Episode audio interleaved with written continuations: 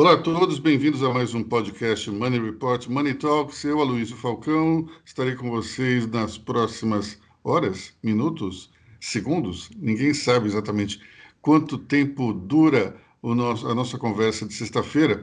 Estou aqui com os nossos queridos colegas de redação, o editor-chefe André Vargas, os editores Lucas Andrade Débora Ana Cardoso, e nós vamos falar hoje, é uma edição meio monotemática nós vamos falar sobre os efeitos da decisão do ministro do STF, Edson Fachin, que colocou o ex-presidente Luiz Inácio Lula da Silva novamente no páreo eh, eleitoral. Nós temos agora um candidato Lula, se isso é, se o juiz de Brasília é designado para, para novamente analisar o, as, os quatro casos da Lava Jato que envolvem Lula, é, não considerar culpado e, portanto, inelegível.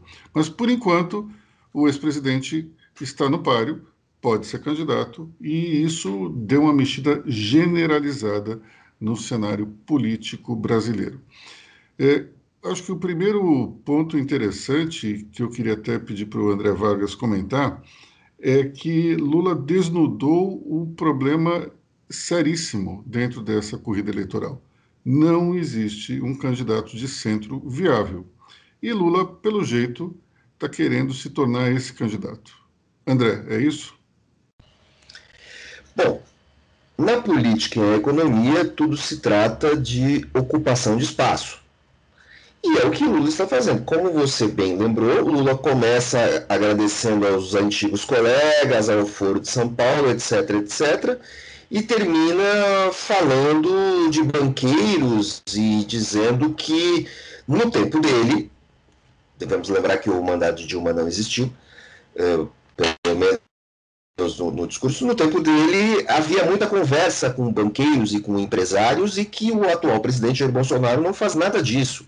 O que Lula quer, me parece muito claro que ele estava fazendo, é acenar para esses segmentos da sociedade, para esses segmentos do mundo empresarial, dizendo que haveria diálogo eh, diante de um eventual governo dele ou um eventual governo de esquerda, já que ele, ele se apresenta como um representante maior da esquerda. Não está longe da verdade.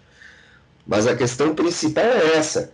Eh, e, e, e do outro lado, eh, do outro lado, assim, esse discurso do Lula, ele, ele apresenta uma polarização justamente num momento, é, é, por parte do Bolsonaro, em que a polarização que Bolsonaro defendeu é, o tempo todo, ela parece falida, ela parece perder o sentido nesse momento. Justamente quando o polo oposto mais poderoso se apresenta. E no meio de tudo isso, onde está o candidato de centro? Quando eu falo onde está o candidato de centro, não é só é, é, é, é uma pergunta retórica e um pouco mais do que isso. É, é bom para uma democracia ter um candidato de centro viável. Uma democracia, seja ela qual for, ela não funciona sem um candidato de centro.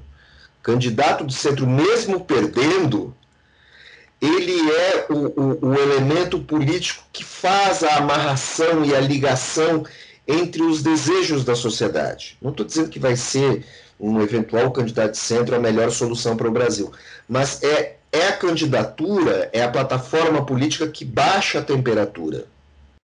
Para a gente não ficar o tempo todo nessa discussão de post de Twitter e tudo mais. É, Aí que está essa importância. Onde está, onde está esse sujeito? Onde está esse grupo político? Eu não vejo isso no Mandetta. O Fernando Henrique demorou dois dias para se pronunciar. Não que ele seja um candidato, ele é um senhor de muita idade, mas ele tem uma força política. O Tasso se manifestou, mas eu não creio que o Tasso seja essa pessoa, muito menos o Ciro. E Luciano Huck está muito longe de tudo isso. Né? Então, assim, é, é está desnudada a ausência de uma candidatura de centro e, nesse momento, Lula quer abocanhar esse pedaço e logo, logo, Bolsonaro também vai começar a querer ocupar esse espaço, porque certamente ele está se sentindo ameaçado.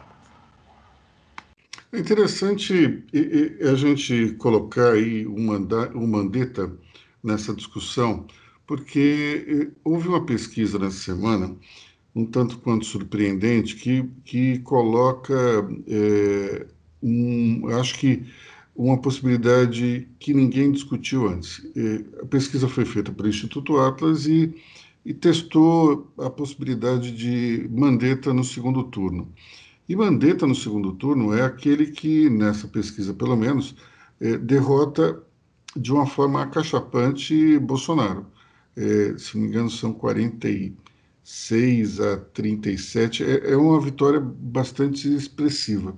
É óbvio que o, o ex-ministro não tem cacife eleitoral para chegar no segundo turno, mas somente esse tipo de, de exercício nos leva a crer que existe uma certa insatisfação, certa não, estou sendo é, bastante generoso, existe uma grande insatisfação da população, de maneira geral, em relação à condução do, do governo é, no combate à pandemia. Isso, quando você vê que Mandetta poderia é, derrotar Bolsonaro no segundo turno, é uma manifestação clara de que existe uma insatisfação da sociedade como um todo em relação ao que está sendo feito para é, acabar com o coronavírus, especialmente é, na morosidade da compra de vacinas, discurso negacionista, tudo isso acaba, eu acho que, influenciando é, nessa percepção do eleitorado. Mas é importante a gente discutir, é, de fato, quem seria o candidato de centro. Nós temos uma, uma dificuldade é, para que isso aconteça em torno de Lula, que é a sua grande rejeição. Todas as pesquisas que foram encomendadas e divulgadas nessa semana, elas mostram uma rejeição muito alta de Lula. Ela varia de acordo com a pesquisa, o tipo de pergunta que é feito. Mas Lula é, tem esse problema, tem essa rejeição grande, que é um recall muito forte da Lava Jato. Então, ele se disse inocente no discurso de quarta-feira, o que não é verdade, ele não foi inocentado. É, o, por uma questão, é, digamos, uma canetada do, do Faquin, o processo voltou a estaca zero, mas Lula não foi inocentado. Ninguém disse, olha, você não fez nada e esses processos todos aqui foram encerrados. Não, os processos eles voltaram para a fase 1 na Justiça de Brasília e não houve uma, uma comprovação da inocência em nenhum momento. Então, esse é o ponto principal. Lula tem uma rejeição grande e ele tenta, naquele discurso, meio que agradar todo mundo. Do Foro de São Paulo até banqueiro, passando pelo João Roberto Marinho, da TV Globo. É, Lula, no momento específico ali, deu um recado direto ao, a um dos acionistas da TV Globo, dizendo que ele gostava mais da imprensa do que o próprio João Roberto. É, ali foi um, um, uma maneira nada sutil de dizer que ele está aberto a conversas. Mas é, quando Lula se, se endereça ao trabalhador dizendo que bom mesmo era o tempo dele na época em que todo operário, operário podia comer uma picanha e beber uma cerveja, e ao mesmo tempo ele se coloca como uma espécie de, é, de ente de, que pode dialogar com os empresários, fica um discurso meio de pé quebrado, porque logo em seguida ele faz críticas à privatização, que é algo que praticamente nove entre dez empresários querem. Ao mesmo tempo, é, é, é muito interessante perceber que dentro dessa, de, dessa rede, de, dessa teia aí de, de argumentos, é, existe uma necessidade muito grande de se apoiar numa agenda de esquerda, mas ao mesmo tempo abrindo a porta para o centro. Não sei se essa altura do campeonato dá para fazer.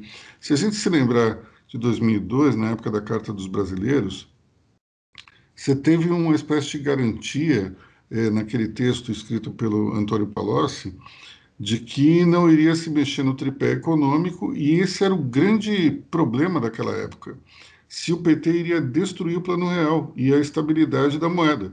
Ali, é, quando se colocou no papel dizendo que nós não faremos é, nenhuma mexida na, na política econômica, isso foi algo bastante bem-vindo e acho que teve uma e trouxe uma certa tranquilidade ao mercado. Hoje é um momento totalmente diferente, porque nós temos é, é, o plano real e a estabilidade econômica como espécie de vaca sagrada. É algo tão importante hoje é, para a viabilidade do país, como, por exemplo, é, se tornou o Bolsa Família. Bolsa Família, nenhum político se arrisca a mexer com ele. Nenhum político acha que pode cortar esse programa. Esse programa, pelo jeito, vai ser eterno e indefinido. Mas é, o tripé econômico é algo importantíssimo e ninguém ousaria em pensar que hoje foi um e que hoje ele poderia ser é, desacatado. Né? Mas quando a gente olha o governo de Lula, os dois mandatos dele, foi um governo de centro. Não dá para dizer que foi um governo de esquerda. O governo de esquerda mesmo foi o da Dilma. O governo de Lula foi muito parecido com, com o de Fernando Henrique, do, sob o ponto de vista de que houve eh, esse respeito ao tripé econômico. A única coisa que, que não houve eh, foi a privatização. Não se continuou um processo que teve início no mandato do PSDB, mas não dá para a gente dizer, olha, foi um governo clássico de esquerda. Não foi. Você teve ali uma certa independência do Banco Central. É, e vamos combinar que o presidente do BC era o Henrique Meirelles. Como é que você pode ter um governo de esquerda tendo Meirelles como presidente do Banco Central? Então, do ponto de vista monetário, é, não, a gente não pode dizer foi de esquerda. Mas o discurso de Lula ali ficou meio esquizofrênico, porque ele tentou agradar todo mundo é, à medida em que ele se tenta colocar como uma espécie de antítese total de Bolsonaro. Então, é, ele foi em todos os pontos defendidos pelo Bolsonaro de armamento à privatização e se colocou contrário. Então, esse é um, é um ponto interessante. É, você, quando faz esse tipo de situação, descaracteriza um pouco a, a sua própria é, personalidade e você se torna muito mais um anti-Bolsonaro do que um pró-Lula. Me parece que ficou um pouco forçado, embora no capítulo pandemia foi um, uma conversa muito clara, muito direta, muito serena. É, tudo que Lula falou sobre o combate à pandemia, a incompetência do governo, eu concordo, assim embaixo. Jamais imaginei que que eu faria isso, mas enfim. Bom, é, estamos aqui com todos ansiosos para dar sua opinião. Primeiro a Débora, depois o Lucas. Vamos lá, Débora. Bom, como eu sou a Millennium do grupo, eu peguei bem o finalzinho do Fernando Henrique, então eu lembro bem pouquinho, eu era muito criança, mas eu cresci nos governos PT e tudo mais. E agora olhando para trás, enfim, agora que eu olho para trás, o que, o que dá para perceber é que eu acho que o, a, a, sacada do governo Lula, e talvez vocês possam aí dizer se eu estou errada, porque né, vocês têm mais tempo de vida que eu, é o seguinte, o Lula ele conseguiu combinar, principalmente no primeiro governo, e acho que no segundo também, que o discurso talvez populista para as massas, de talvez uma igualdade, de uma maior oportunidade e tudo mais para todos, e ao mesmo tempo para os setores é, econômicos e tudo mais, essa coisa realmente de tipo o, o tripé macroeconômico, uma política monetária responsável. Então, eu acho que se o Lula conseguir, e aí a gente pensar em 2022, que é tem muitas variáveis para 2022, até pensamos em 2021, muitas variáveis, se ele conseguir agremiar nos discursos dele o legado lá atrás, essa coisa de que unir as massas e ao mesmo tempo unir a, a classe econômica dominante de que será bom e viável e lucrativo e para todo mundo após essa crise, talvez ele consiga criar um centro-esquerda que consegue ir independentemente da. O problema realmente são os escândalos de corrupção. O que vocês acham? O recall de corrupção é fortíssimo ainda, né? A Lava Jato ela pode ter é, tido alguns problemas do ponto de vista técnico, mas ela desnudou uma situação ali que não, não adianta a gente dizer, olha, não existiu. É, foi uma coisa séria. E, mas, curiosamente, a conta toda caiu no colo do PT, né? O, o MDB, PMDB na época, é, foi tão ativo quanto o PT. É, o partido não fez tudo sozinho, né? Não foi uma conta de um, não foi uma corrupção de um partido só. Mas ficou toda essa conta para o PT, né? É interessante isso. Você tem, por exemplo, uma das diretorias que, que também é, foi, foi bastante manipulada para se obter recurso de Caixa 2, foi de um, um sujeito indicado pelo ex-presidente Fernando Collor. E, curiosamente, Collor não tem nada a ver com, com o Partido dos Trabalhadores, mas ficou estigmatizado como um escândalo do PT. Lucas, vamos lá. É, queria focar o comentário no, nos reflexos para o Bolsonaro. Acho que essa decisão do Faquin tornando o Lula elegível novamente veio na pior hora para o Bolsonaro. É, nessa, nessa toada da, da pandemia, né, no agravamento, a gente deve ter as próximas semanas com é, uma taxa acima de 2 mil mortes, a economia cambaleando, então, assim, acho que veio na pior hora porque o Bolsonaro ele surfava sem ter um candidato é, único competitivo contra ele. A gente via aí uma briga na esquerda entre Haddad, Ciro, é, até mesmo Marina, sem um nome viável aí no centro. Então, assim, estava o Bolsonaro é, tranquilo, com acima de 30%, e o restante tudo ali na faixa dos 10, né? Talvez 15, mais para baixo ali, sem sem alguém no radar dele. O Lula entra no jogo e entra já com quase 20%. E uma, uma essa é a minha percepção de que veio na pior hora e parece que tanto o Lula já deu indício no discurso dele e esse centro, né? O André citou o, o Tasso, acho que está fazendo uma leitura de que o momento é a hora de sangrar o Bolsonaro aproveitar essa fragilidade dele para derrubar a popularidade.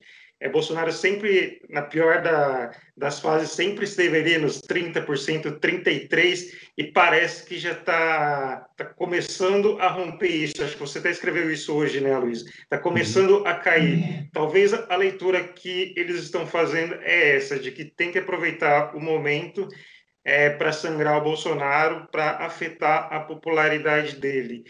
E, assim, se conseguir trazer essa popularidade para baixo de 20, é, mesmo com a vacinação no segundo semestre, alguma recuperação da economia, quando a popularidade cai a níveis que a gente viu da Dilma, do Temer, é difícil de, de recuperar. E aí, sobre é, 2022, o Lula vai estar tá aí no páreo, é, como sempre esteve, né, nessa faixa de, de 20%, e o centro ganha esse, esse período, vai ter praticamente um ano aí para poder se entender, ou vai, ter, ou vai se entender, ou vai ficar fora do segundo turno é, definitivamente. É, eu vou fazer uma, uma avaliação um pouco ousada aqui, mas acho que o candidato mais viável aos olhos de hoje é o Luciano Huck. É, eu acho que o Moro não tem essa, essa articulação de poder unir todo mundo, até por ter divergências com várias figuras do centro. O Mandetta, apesar de ter uma boa avaliação agora, tem esse problema que, de novo, Luiz, você já até escreveu isso. Ele é muito ligado à saúde, falta as outras áreas. É, João Dória e Eduardo Leite, eles estão no, no olho do furacão também. Eles estão é, no meio da, da pandemia, estão sendo contestados, o Dória aqui em São Paulo, totalmente contestado. Então, assim, isso é mais difícil e eu acho que isso abre caminho para o Luciano Huck, mas aí o Luciano Huck precisa definir rapidamente se ele quer assumir o Domingão do Faustão ou quer ir para o Palácio do Planalto. A gente tem um, um, um, problema sério em relação ao Luciano Huck, que, que é o seguinte: é, Bom, primeiro você sabe o que eu penso a respeito do Luciano Huck. Acho o Luciano Huck é, o software de esquerda rodando no hardware de direita. A única proposta que se conhece dele é um artigo que ele fez é, para o, o site do World Economic Forum, está lá para todo mundo ver, é um artigo escrito de 2019, na qual ele diz que a única saída viável para o Brasil para resolver o desequilíbrio social é a taxação de, de fortunas. É, quando a gente sabe que toda vez que se aumenta a carga tributária no Brasil, se cai a arrecadação, especialmente quando se tenta aumentar ah, os impostos em relação aos mais ricos, é, se cria o seguinte problema: se tira o dinheiro do investimento direto na produção e você provoca uma fuga de capitais. Então, não é questão de eu defender rico, defender pobre, é uma questão de pragmatismo. Toda vez que se faz isso, a arrecadação cai, porque o capital voa. Então, se você tem um dinheiro aqui no Brasil, ele vai para Luxemburgo, vai para os Emirados Árabes, vai para outro lugar onde se paga menos imposto e é simples assim. É, é, não, então, acho ilusório é, pensar que somente a taxação de fortunas resolve a desigualdade é, no Brasil. O que resolve a desigualdade no Brasil é ter uma política muito, muito focada na geração de empregos, na, na desoneração fiscal dos empresários, na possibilidade que você possa ter de baratear produtos e serviços e aumentar é, a capacidade do, do empresário de investir e, muito mais que isso, resgatar a capacidade industrial do país. O país está se transformando somente num gestor de agronegócio. Nada contra o agronegócio, muito pelo contrário. Mas a gente não pode deixar a indústria ir desfalecendo aos poucos, como está acontecendo aqui. Um outro problema que, que a gente precisa discutir em relação ao Bolsonaro é, não é só, a, a, digamos, a, uma condução um tanto quanto irresponsável no combate à pandemia, mas também a inflação começa a incomodar as pessoas. Quando você olha o IPCA, o IPCA está mais ou menos sob controle, mas o IGPM está absolutamente descontrolado. Quando a gente olha é, é, a inflação do dia a dia, quem vai ao supermercado sabe que a gente não está no, não tá no centro nem no topo da meta da inflação. Porque a inflação que de fato atinge as pessoas é muito maior. Então, é, o, o crescimento do, do preço do petróleo nas bombas, é, o mesmo alta do dólar, tudo isso tem um efeito direto nos preços ao consumidor. Então, nós começamos a perceber agora que tem um descolamento da inflação real com a inflação oficial. Isso incomoda muito o povo, porque o poder aquisitivo cai.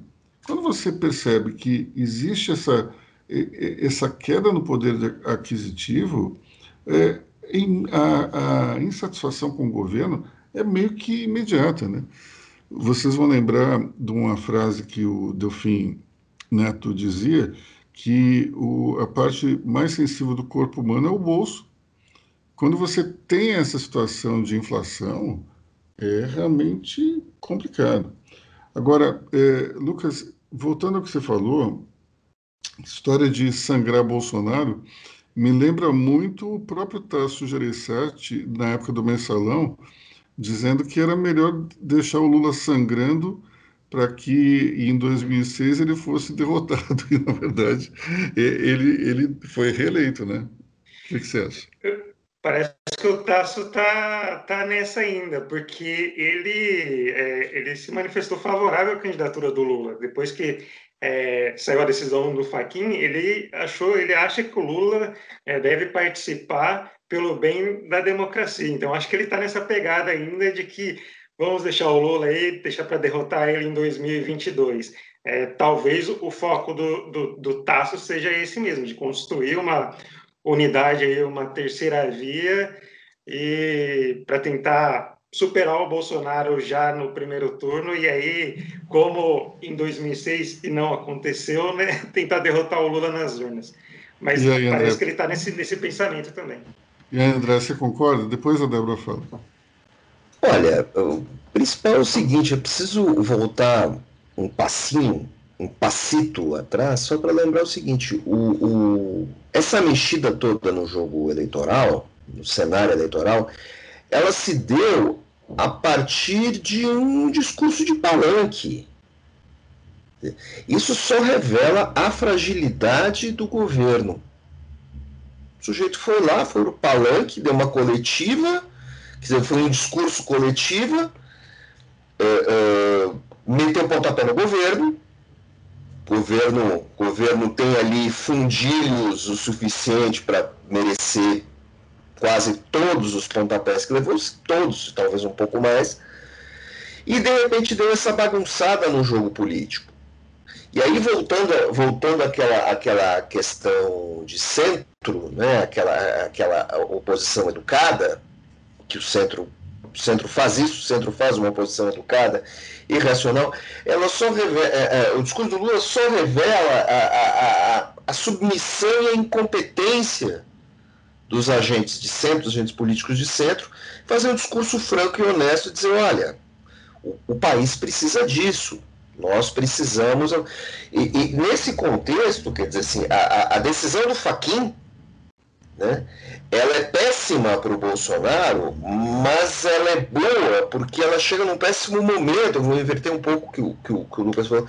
Ela chega num péssimo momento para os brasileiros e isso teve um efeito positivo, quer dizer, for, forçou o Bolsonaro a trabalhar. Bolsonaro é um cara que não trabalha, ele não preside.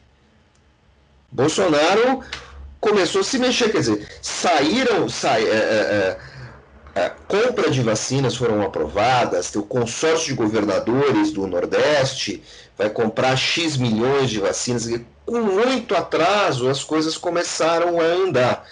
É, agora também eu não sei se essa aprovação de vacinas também não vai virar um, um, um, uma porta para corrupção, porque assim, tudo foi feito atabalhoadamente. Né? Não sei se nós vamos comprar de fato vacinas eficientes ou tão eficientes quanto necessárias.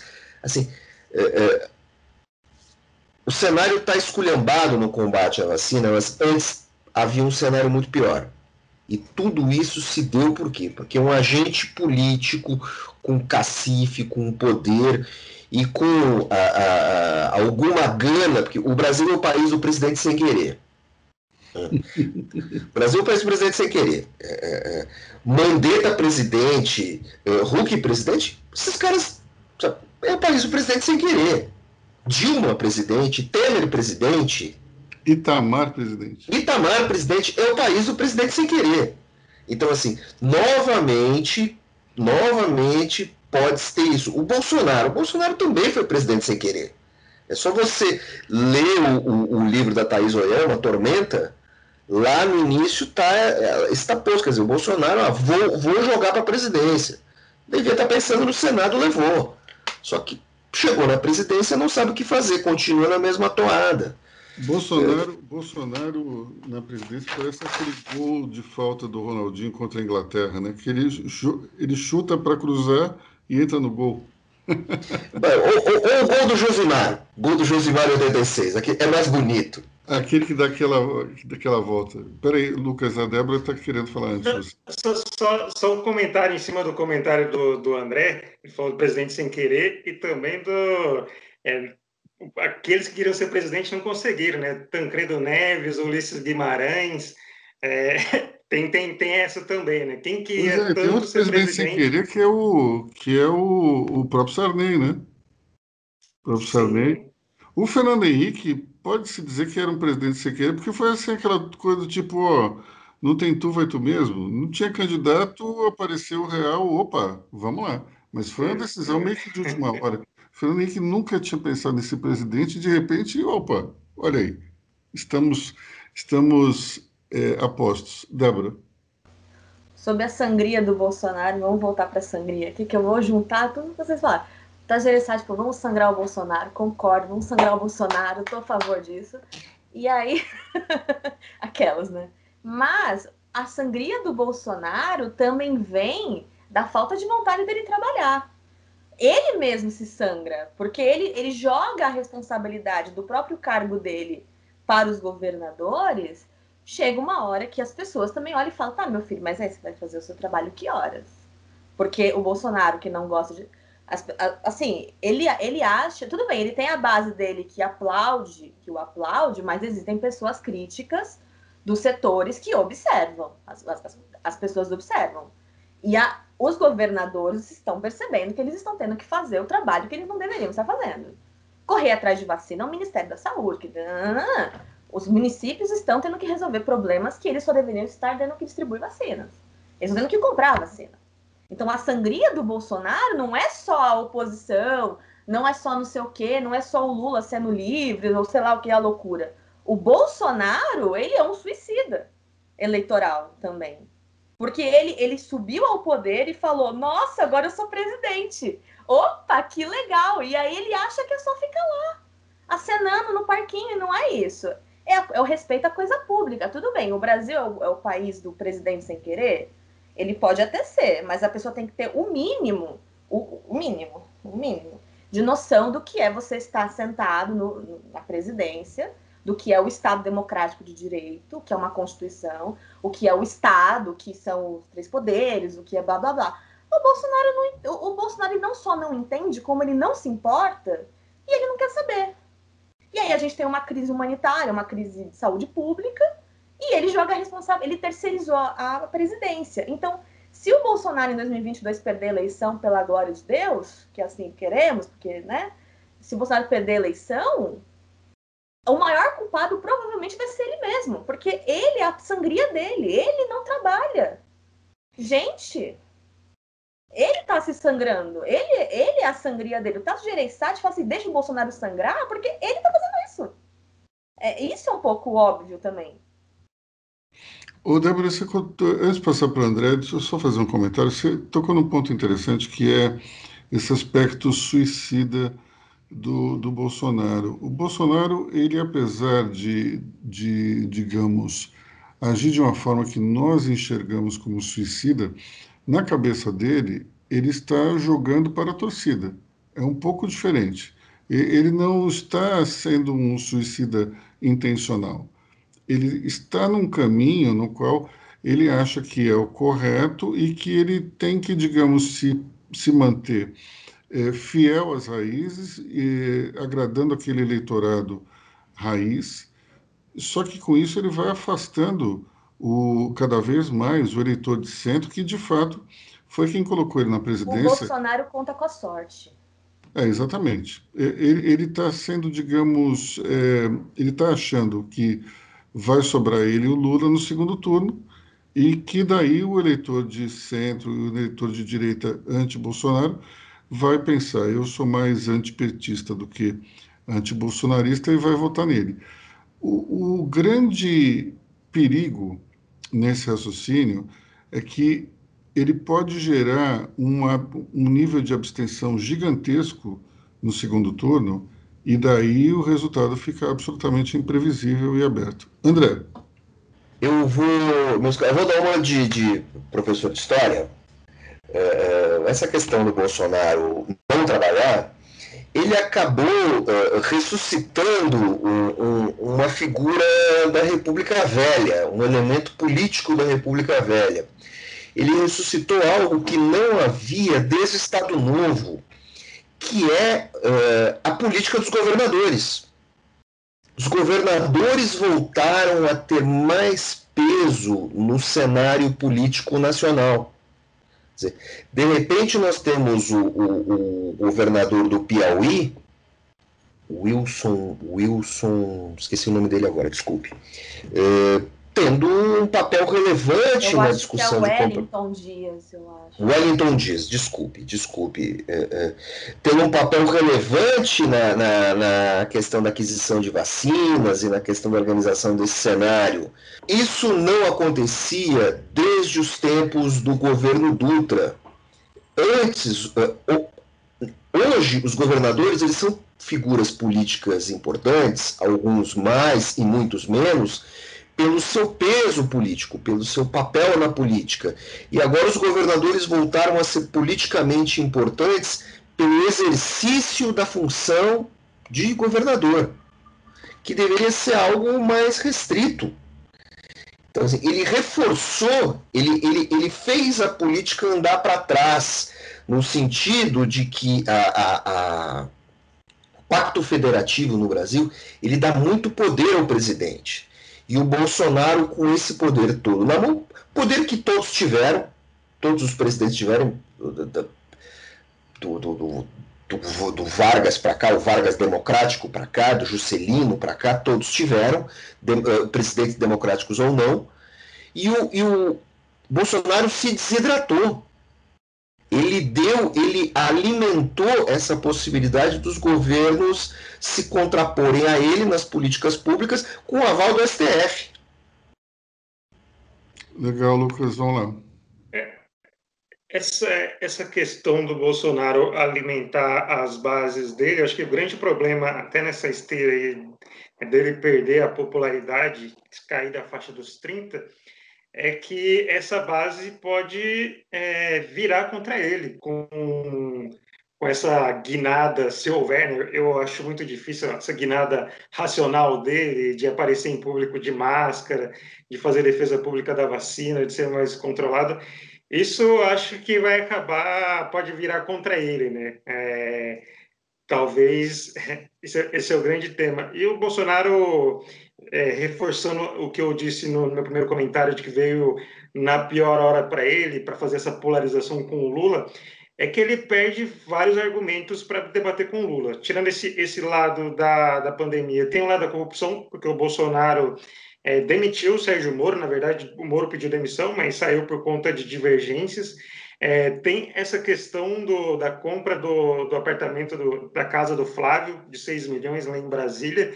Então, assim, são várias coisas que é, também atingiam o Lula, também atingiam o Bolsonaro. Então, assim, ele perde muito dos argumentos para fazer essa, essa polarização. E talvez, voltando o Tasso aqui, o Tasso acho que nunca foi lembrado no nosso podcast, está sendo uma, uma, figura presente hoje, é, talvez seja esse o momento de apostar na fragilidade do Bolsonaro, derrubar a popularidade dele. Bom, já que o André mencionou o, o Dutra, eu lembrei do, do que ontem o presidente Bolsonaro falou em sua live, no qual ele chamou o Lula de jumento e disse que ele tinha dois cursos superiores, que são o diploma da Academia Militar de Agulhas Negras e também o diploma da Escola de Educação Física do Exército. Não sei exatamente se esse segundo vale alguma coisa, mas enfim. É, eu queria lembrar uma história do Dutra, que na verdade é uma piada, que se transformou em uma história folclórica, que é o seguinte: é, o, as pessoas falavam que o Dutra era muito burro e essa história de jumento era, era digamos, talvez o adjetivo mais é, benevolente que se utilizava para falar do Dutra.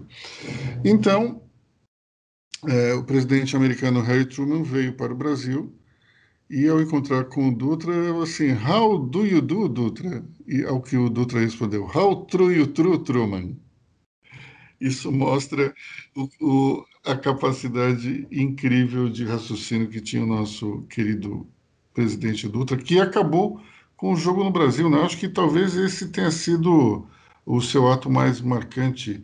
A economia carioca simplesmente foi devastada quando, quando o Dutra acabou com os cassinos na, na capital fluminense e a pedido da sua esposa, da primeira-dama interessante porque é, a primeira-dama ela se sentia um tanto quanto é, pressionada pelos familiares que tinham alguns tinha pessoas ali na família que dependiam do jogo, né? tinha algum vício e portanto ela pediu ao presidente que acabasse e ele acabou.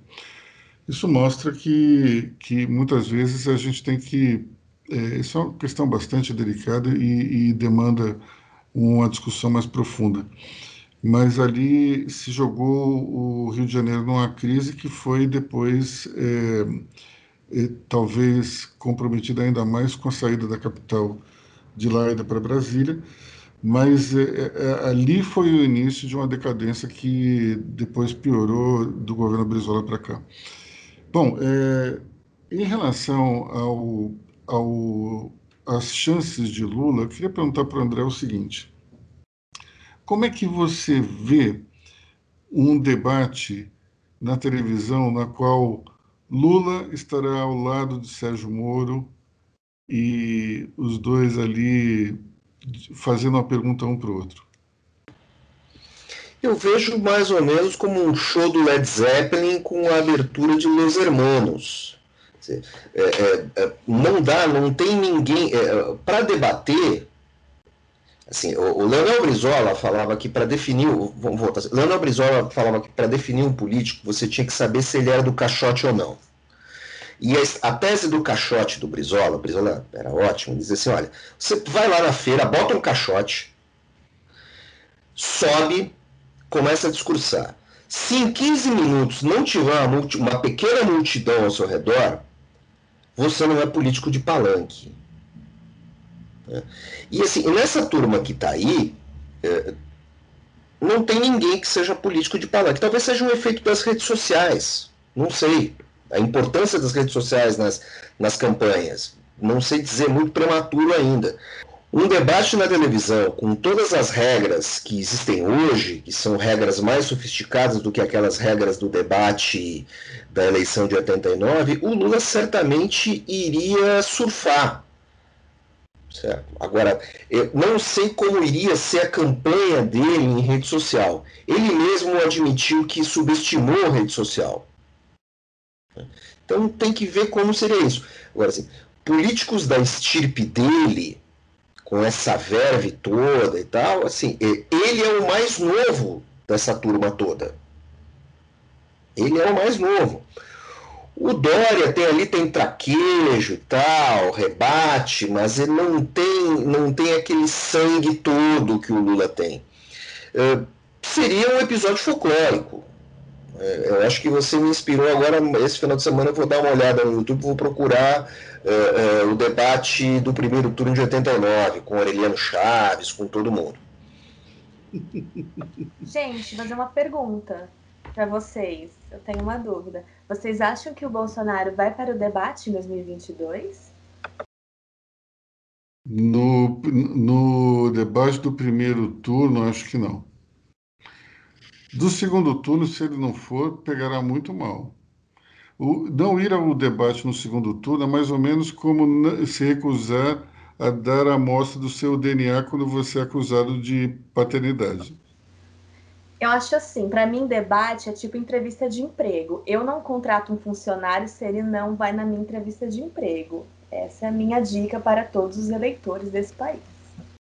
É, mas vamos combinar que é possível ser eleito sem participar do debate do primeiro turno. Não, né? essa é a dica que eu dou para os eleitores. Sim, sim, sim. O Bolsonaro, acho que só participou de um, é, acho que foi na Rede TV, e ele, só para dar uma, uma amostra, ele acabou sendo quase praticamente massacrado pela Marina Silva. Marina Silva fez ele, como uma professora, ajoelhar no milho, ele praticamente. Depois disso, houve é, o, o, ataque contra ele lá em Juiz de Fora e depois ele não, não participou nem mesmo no, no segundo turno, né, alegando motivos de saúde.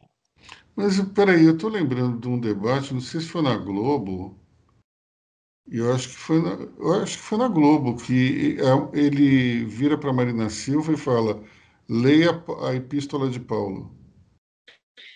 Eu acho que foi da Rede TV, eu acho que só teve um que ele participou, se eu não me engano. Até uma pesquisada depois, mas eu acho que ele só foi em um, talvez dois. Teve um que ele estava com um episódio com três coisas anotadas e uma delas era Lula. Não sei se vocês lembram desse episódio também. Ah, na mão, né? Isso. Uma cola na mão, é verdade. Mas só para. Só pra, já que você usou essa, essa figura da professora, é, nesse caso, literalmente é querer ensinar o Padre Nosso ao vigário, porque talvez não exista candidata mais evangélica do que a Marina Silva, e uma pessoa que lê a Bíblia diariamente, e ele ainda manda ela ler a Epístola de Paulo como se ela nunca tivesse lido na vida. É interessante isso. É, é, isso nota bastante, isso mostra bastante sobre o caráter da pessoa, né? Mas enfim, eu acho que a gente já está. Fala, André. Vamos lá. Sobre episódios em debates, eu acho que a melhor participação do Bolsonaro no debate foi quando o filho dele, candidato ao governo do Rio de Janeiro, à prefeitura, ele, ele tem uma queda de pressão, desmaia, Né? Teve um dia de agenda muito apertada, calor dos refletores ali, ele, teve ele passou mal, desmaiou.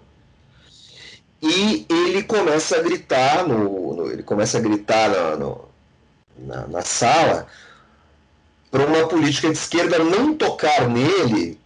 Jandira, toque no meu, Jandira Fegali, eu tinha dúvida se era Jandira Fegali, que é médica. Quer dizer assim, esse foi o grande momento, esse foi o grande o momento épico das participações dele em debate debate a com. Ele não participou e ficou gritando para o outro político que tentava prestar socorro a seu filho. Quer dizer, daí você vê a, a grande maçaroca mental que é a cabeça do Bolsonaro, tentando valorizar é, qualquer momento que se fosse possível. Bom, meus amigos, acho que a gente está meio que, que, chegando na hora, mais 50 minutos aí de gravação. É, então, vamos ver como é que essa questão aí do Lula ela se ela continua ao longo da semana que vem. Me parece que pelo menos a gente pode é, concluir uma coisa: a concorrência sempre faz bem, né? É, dentro do universo privado, quando você tem uma empresa que monopoliza um serviço quando vem alguém para concorrer, o serviço melhora e dá para ver que a reação de Bolsonaro é, logo depois do discurso de Lula mostrou que incomodou. Só que ontem à noite voltou a ser o mesmo Bolsonaro de sempre, né? Bolsonaro é, na live dele ele foi é, exatamente o Bolsonaro velho de guerra. Fala, Lucas, você viu também ou não? Ah, não, não, não tive esse desprazer, mas acompanhei, né? A gente é, acaba acompanhando pelo Twitter involuntariamente, até por conta do, do trabalho, leu uma carta de um suposto suicida, é, ele bateu nos governadores, então, assim, é, na live dele, talvez por estar ali falando para a base, tenha sido velho Bolsonaro, vamos ver como ele se comporta publicamente, se bem que não dá para distinguir uma, uma uma coisa da outra. Mas você falou da concorrência, isso vale também para quem está lá atrás, né? Muitas vezes é, é, melhor unir negócios com outro parceiro para poder enfrentar é, quem é líder, né? É, isso de uma certa forma ele cobra a tese do candidato único, né? André. A questão principal é o seguinte: é, nesse final de semana é, quantos banqueiros, investidores e empresários vão falar com Bolsonaro e quantos vão querer falar com Lula, com Mandetta? Será que Mandetta vai querer falar com Lula? A questão toda é essa. O Lula, Lula acelerou, acelerou as discussões. Não, não me parece realmente importante nesse momento se ele vai ser candidato ou não.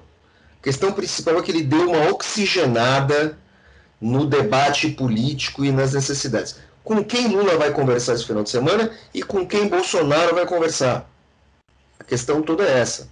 Só para encerrar minha participação, talvez, com quem o Lula vai conversar, esse nome não foi citado aqui, vocês sempre me, me cobram por ele, mas possivelmente com Rodrigo Maia. Rodrigo Maia, durante o discurso de. Quando o Lula estava fazendo o discurso, Rodrigo Maia tuitou é, criticando Bolsonaro e celebrando a volta de Lula ao jogo político. Talvez os dois possam possam possam conversar aí, já que futebol não está muito bom para os dois, né? Tanto para o Botafogo nem para o Corinthians. Talvez eles batam um papo aí sobre política. Rodrigo Maia vai se filiar o PT daqui a pouco. Vice de Lula em 2022. Meu Deus do céu, interessante essa, essa possibilidade. Já que, já que se falou do Mandetta conversando com, com o Lula, que seria complicado, imagina o João Dória conversando com o Lula. Não existiria essa possibilidade. No final das contas, se houver, digamos, uma fusão de candidaturas, a gente vai ter uma candidatura é, mais de centro, outra mais de esquerda. Acho difícil. É, Ciro, depois de tudo que falou do Lula, vai conversar com o Lula? Acho difícil também, enfim. É muito ego, muito ego em jogo, gente. Não... É, eu, acho, eu acho difícil. Acho que a gente vai ficar embolado mesmo. É, não, não, tem outra, não tem outra forma, não. É, pessoal, é, acho que chegamos aqui na nossa hora. Então, vamos ver o que, que acontece. O desenrolar de Lula, desenrolar de Bolsonaro. Semana que vem promete é, mais discussões políticas e nós estaremos de novo conversando com vocês. Até lá, bom final de semana para todos e a gente se vê na sexta-feira que vem. Meus caros, bom final de semana. Tchau, tchau, até a próxima. Tchau, tchau, pessoal, até semana que vem.